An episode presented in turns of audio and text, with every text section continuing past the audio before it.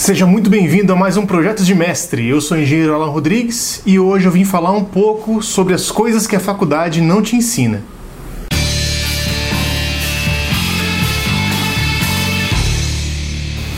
Bom, para começar essa conversa, gostaria de deixar um pouco claro que essa aqui é uma opinião minha sobre as coisas que eu vi, sobre as coisas que eu vivi e sobre as coisas que eu ouvi meus amigos, meus colegas de profissão falando sobre essa experiência na faculdade. Então, pode ser que a sua faculdade seja uma exceção e você não se sinta dessa forma, tudo bem? Primeiro de tudo, a faculdade de engenharia tem como foco a parte analítica, o que acontece? A gente vê muito na faculdade é, cálculo, álgebra linear, é, geometria analítica, todas estatística também. Claro que são todas matérias básicas que vão criar base para o conhecimento que a gente vai adquirir depois e vai poder solucionar os problemas depois. O problema é o seguinte.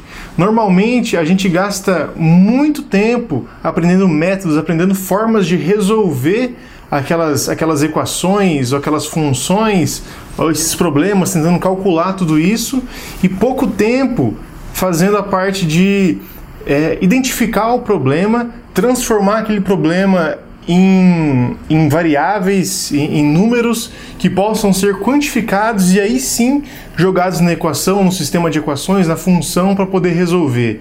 Então, esse é o problema, essa é a parte mais difícil na realidade. Você interpretar os dados do mundo real, interpretar os seus problemas. É, muitas vezes você não tem todas as variáveis que você precisa para desenvolver aquela equação que você aprende a resolver na faculdade e você tem que dar um jeito quanto a isso. Você tem que criar uma solução e de alguma forma conseguir um resultado. Então, essa é a parte é, mais complicada nessa questão. A gente passa pouquíssimo tempo é, fazendo esse tipo é, de atividade, desenvolvendo esse tipo de coisa. E muito mais tempo naquelas resoluções que muitos softwares, por exemplo, o MATLAB, eles fazem é, derivadas integrais, é, sistemas de equações diferenciais, tudo isso. Então, é praticamente o cálculo 2 lá, o cálculo 3 e 4 de algumas faculdades, é voltado para isso, coisas que muitos softwares podem fazer e a gente não precisa se desgastar tanto em cima daquilo. Outra coisa que acontece é que na faculdade dificilmente é, o professor vai encarar como se você fosse sair e empreender ou então fazer outro tipo de coisa. Geralmente, o que se leva em consideração é que você vai sair da faculdade, vai se formar e vai trabalhar para alguém, seja numa empresa local, numa empresa maior, nacional ou uma multinacional. Então, pouco se fala na minha experiência pelo menos, sobre o empreendedorismo. Então você não tem muito esse incentivo como se fosse uma, uma outra via para você seguir. É, é, praticamente focado naquilo. Por sorte, no Brasil a gente tem o movimento Empresa Júnior, que ele incentiva, ele fomenta que esses universitários eles criem suas empresas júniores e ali começam comecem a trabalhar, a desenvolver projetos é, relacionados à sua, à sua formação. Então eles fazem toda a parte de marketing, de, de, gestão de projetos, parte financeira, parte de recursos humanos, tudo. Então isso é, é um movimento muito importante para você desenvolver esse lado empreendedor dentro da faculdade. Inclusive a questão de lidar com clientes que lidar com clientes quase, quase não se fala. Não se fala questão de orçamentos, questão de precificação. Outra coisa, como você vai lidar com CREA, como você vai emitir uma RT, como que é feito todo esse sistema, essa, essa às vezes essa burocracia que, que passa, como que é analisado esses, aqueles, aquelas responsabilidades técnicas, como funciona para a empresa que quer é, ter um responsável técnico, como é o trabalho do responsável técnico em si. Então nada disso é, é falado. Outro ponto são as questões financeiras dos projetos ou dos, é, dos cálculos que a gente faz. Normalmente na faculdade se utiliza dados financeiros é, genéricos, é, é, especulados, é alguma coisa bem, bem básica para que seja tomada é, aquela decisão ou aquele cálculo de payback.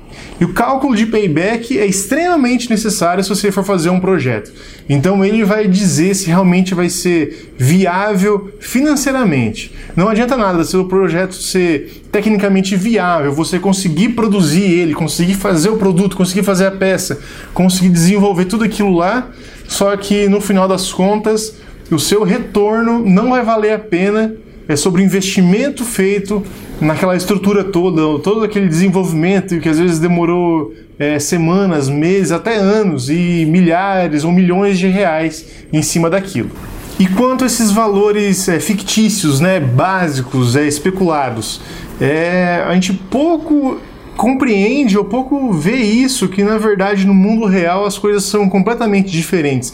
Então os preços dependem do mercado financeiro, depende do dólar, depende do mercado internacional, como está fluindo, taxa de juros, inflação e tudo isso de certa forma vai impactar na, no nosso projeto, seja de uma forma menor, de uma forma maior, dependendo com que você vai trabalhar. O que eu sempre digo? A faculdade, na verdade, ajuda a gente a ter um raciocínio lógico, um raciocínio científico, de pensar, é, processar aquelas informações e chegar no resultado. Uma analogia que seria boa de usar é que a faculdade dá um GPS com um software desatualizado, por exemplo. Então, cabe a você ir atrás, trilhar o seu caminho, conhecer para atualizar e trazer os patches para dentro do seu dentro do seu GPS ter esse caminho um pouco mais claro. Dificilmente você vai conseguir se aprofundar em tudo, é, fazer tudo aquilo lá, porque geralmente na faculdade você aprende uma coisa muito ampla sobre muita coisa. Então você vê a parte é, de estática dinâmica, você vê vibrações, aí você vê parte térmica, parte de materiais, é, para você realmente ter uma noção geral da, das áreas e depois você realmente focar e pegar os seus esforços para se dedicar numa área específica que você tem mais afinidade ou que você selecionou.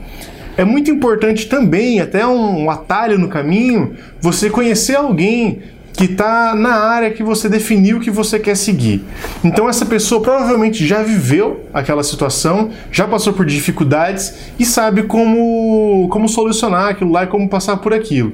Então, minha dica é que vocês sempre fiquem perto dessas pessoas, sempre tenham contato com essas pessoas que já conhecem, já passaram, justamente para poder ajudar nesse, nesse GPS aí, nesse mapa a você ter, poder ter mais informações sem precisar errar ou sem precisar fazer passar por dificuldades para superar aquelas, aquelas situações.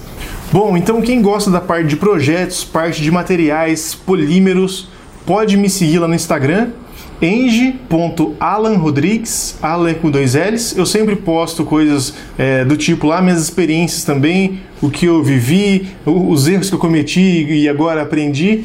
Então lá vocês têm todas essas informações já mastigadas para vocês, um conteúdo gratuito que vocês podem acessar lá a qualquer hora do dia. Tudo bem? Muito obrigado pela atenção e até mais. Valeu, tchau!